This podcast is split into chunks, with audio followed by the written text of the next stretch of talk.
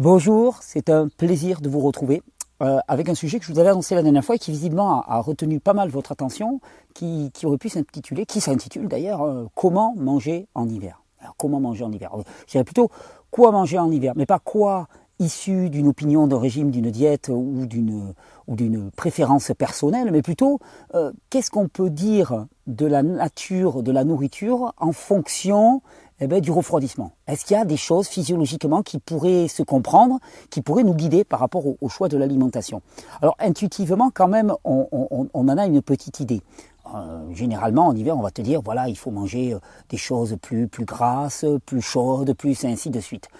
Est-ce que est-ce que ça se résume à ça uniquement? C'est ce qu'on va essayer de, de, voir dans cette vidéo. On va essayer de comprendre un petit peu quels sont les paramètres qui peuvent jouer sur euh, ben, l'adaptation au froid, au froid d'hiver, puisque en hiver vraiment le, le, le paramètre qui joue énormément c'est c'est le froid. Alors avant ça j'ai j'ai pas mal d'annonces à vous faire, vous le savez en fin de vidéo. Donc je vous renvoie vers la fin de vidéo aussi. J'ai des annonces régulières à vous faire et pas mal de petites infos nouvelles à vous donner. Donc je vous renvoie vers la fin de la vidéo. Vous savez, juste après le clap de fin, on se fait nos, petites annonces. Donc, en hiver, on a froid, généralement. En tout cas, on est soumis à plus de rigueur climatique, un refroidissement. Et si on a froid, particulièrement, c'est au niveau des, extrémités que ça se produit, hein, au niveau des mains, au niveau des pieds. C'est pour ça qu'en hiver, souvent, eh bien, on a des craquelures au niveau du, bout des mains, et ainsi de suite, parce qu'elles sont exposées au froid, elles n'arrivent pas à se réchauffer de manière euh, adéquate. Normalement, le corps produit de la chaleur pour s'adapter à son environnement dans une certaine mesure, dans la limite de nos capacités adaptatives. Et cette chaleur, eh bien, elle est aussi envoyée via le sang jusqu'aux extrémités. Donc, quand on va parler de refroidissement, de refroidissement des extrémités en hiver, euh, on va parler indubitablement de circulation sanguine. Et euh, c'est pas c'est pas anodin parce que la circulation est vraiment le premier principe qui permet que notre corps fonctionne de manière adéquate. C'est-à-dire que tu auras beau consommer la meilleure nourriture du monde, tu auras beau euh, avoir les meilleures conditions, si ton sang ne circule pas de manière adéquate, mais toutes les zones périphériques de ton corps, c'est-à-dire tes mains, tes pieds, ta tête, tout va avoir froid, tout va ralentir dans son fonctionnement, tout, tout va être impacté par ce défaut de circulation. Alors vous allez me dire, mais alors qu'est-ce que ça a à voir avec la nourriture?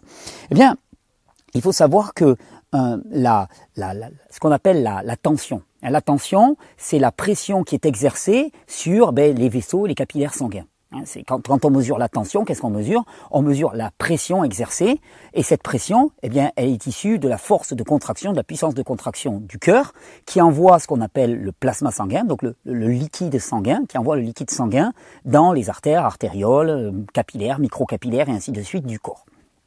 Alors, il y a un, facteur qui, est vraiment déterminant dans cette tension, hein, dans cette pression, ben, c'est le volume de sang.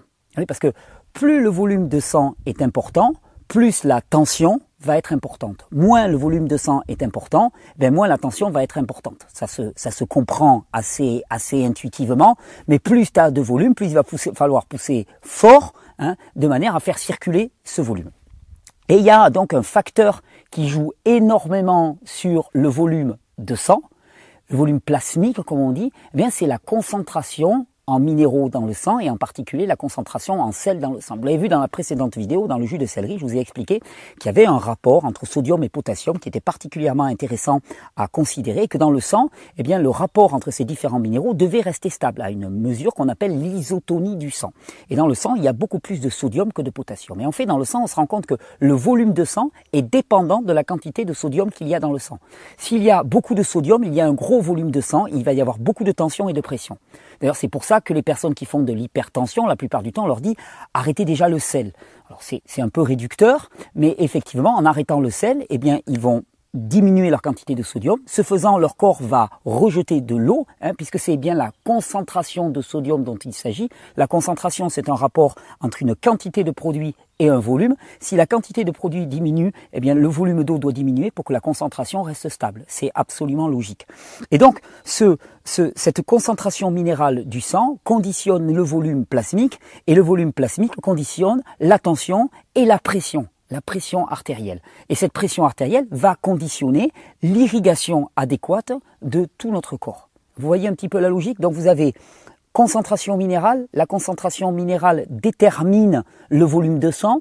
Le volume de sang détermine en grande partie, en tout cas conditionne fortement la tension et la pression artérielle. Et la pression artérielle conditionne la vascularisation périphérique du corps. Conditionne aussi la chaleur, comment elle est répartie dans le corps.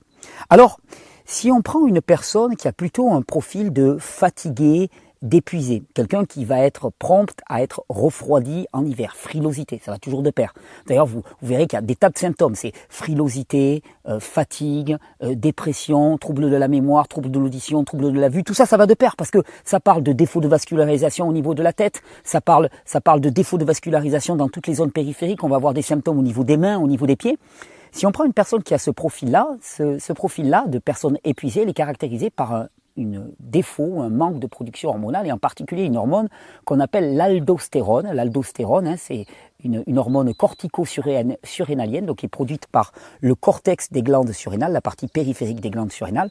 Et l'aldostérone, elle a pour fonction de retenir le sel et les liquides à l'intérieur du corps. Donc globalement, l'aldostérone, elle a pour fonction ben, de de, maintenir le volume plasmique à un haut niveau, de maintenir les niveaux de sodium à un haut niveau, des niveaux de minéraux à un haut niveau, euh, et je dirais plus généralement, elle a pour, pour, pour fonction, en grande partie, de maintenir la tension relativement élevée, de ne pas faire en sorte que la tension s'effondre. Si on prend une personne qui est épuisée, ça va se traduire par un défaut de production d'aldostérone. Ça veut dire que euh, au quotidien, elle ne va pas retenir le sel et elle ne va pas retenir les liquides. Son volume plasmique va être bas. Comme son volume plasmique est bas, ça se traduit en grande partie par une hypotension et un défaut de vascularisation et donc une frilosité. Alors, on a un phénomène qu'on appelle l'hyponatrémie, hein, euh, qui, dit que finalement, euh, on a une concentration en sodium dans le sang qui est trop trop faible, un volume plasmique qui est trop trop trop faible, et ça va se traduire avec une faible tension. Donc globalement, on en comprend de tout ça que plus vous êtes fatigué, plus vous avez froid en hiver.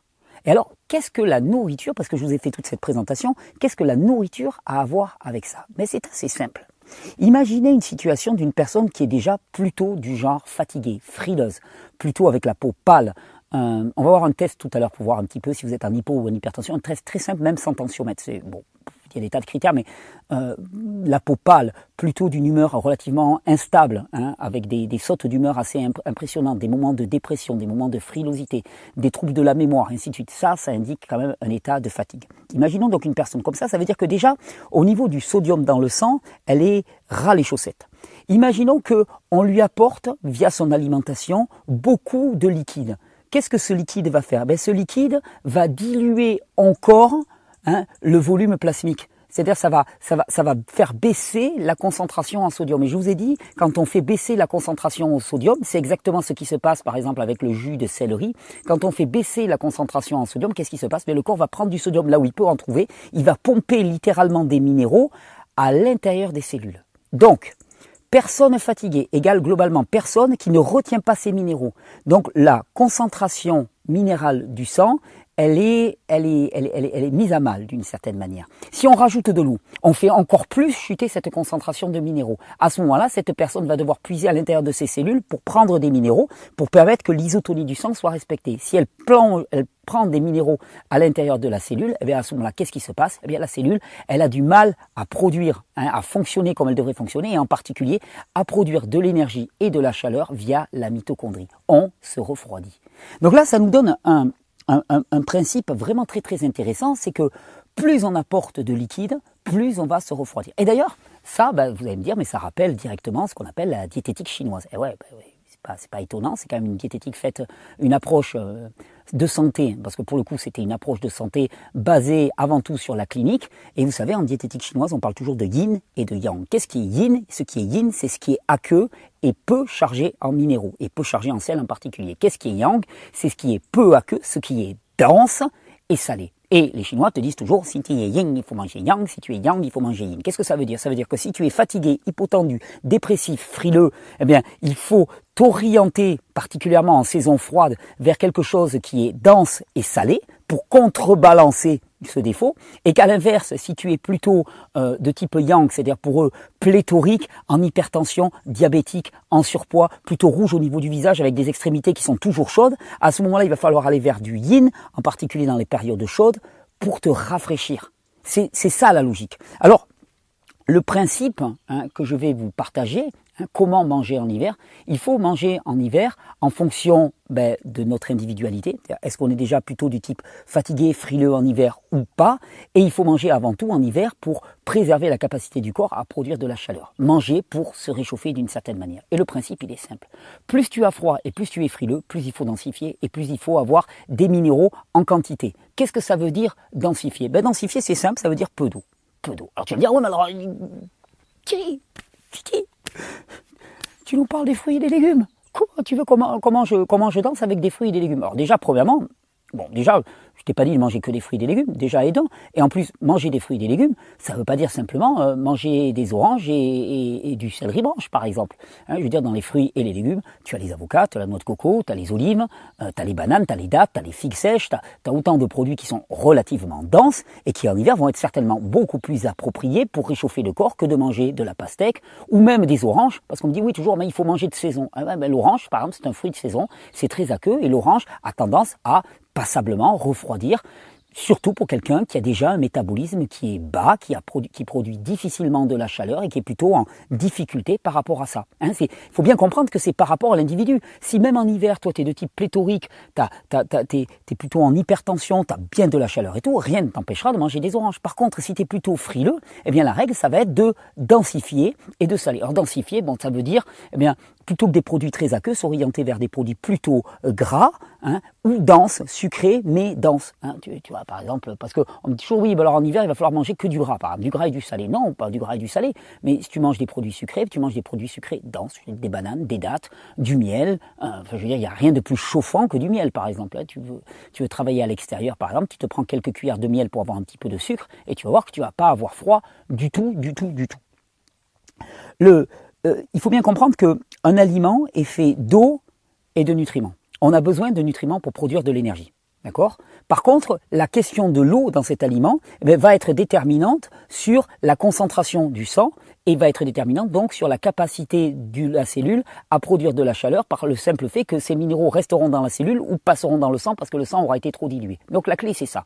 Soit vous diluez pour vous rafraîchir, soit vous concentrez pour vous réchauffer. À partir de là, ben, vous êtes libre. Ben ouais, vous êtes libre. Parce que tu es en plein été. Ben, c'est, c'est, je, comment dire les choses simplement et sans être trop frontal. Il y a des personnes, par exemple, qui, choisissent un moment de manger euh, beaucoup de fruits, de légumes de seul coup, tout azimut, sans, sans, avoir ces connaissances physiologiques hein, de, base, et qui vont se retrouver en plein hiver à grelotter parce qu'ils ils, mangent que, de la flotte, entre guillemets, d'une certaine manière.